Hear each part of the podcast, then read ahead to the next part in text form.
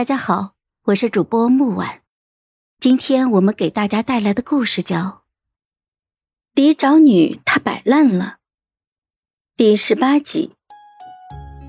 就这样，我跟在娘娘的身边度过了初到西林寺的前一个半月，中间发生了一道小插曲，有从黄州逃命来的灾民，浑身是伤的闯进了西林寺。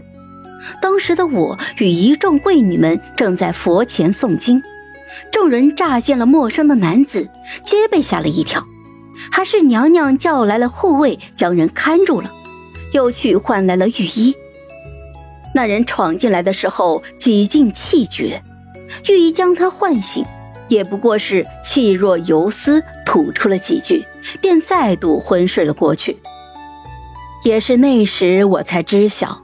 黄州的灾情已经到了要百姓易子而食的地步，可是圣人明明三开国库，拨起了赈灾的银两下去。当夜，住着那灾民的西北角屋子便莫名的走了水，火势一路窜到了我们背后那一排屋子。宋如芝被惊醒之后，直接穿着亵衣，将我就着榻上的被子一裹，就一道扛了出去。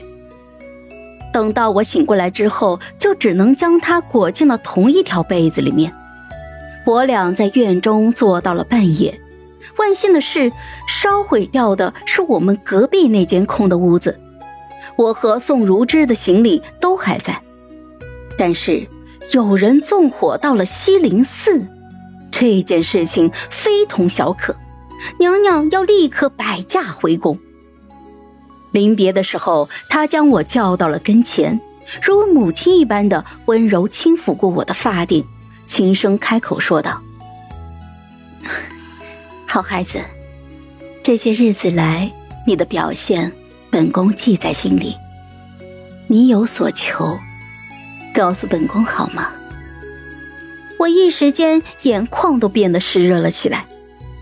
一开始我是存了献殷勤的心思的。可之后却是因为真心的钦佩娘娘，愿意同她一起为百姓出力。到现在，娘娘同我说，她将这一切都看在眼里。原来，即便不去刻意的表现和争取，付出的努力也是同样可以被看到的。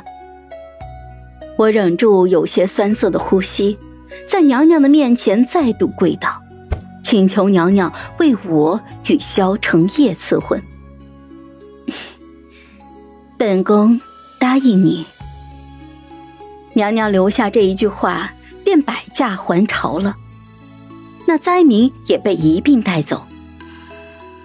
娘娘离开之后，我依旧不敢背懒，每日潜心礼佛，只愿佛祖能够感知到我心中的诚意，结束这连月来的旱情。让那些颠沛流离的百姓们有家可归。蓉儿同我来信，说萧承业在京中组织了义捐，带着萧家的商队亲自去了一趟黄州救济。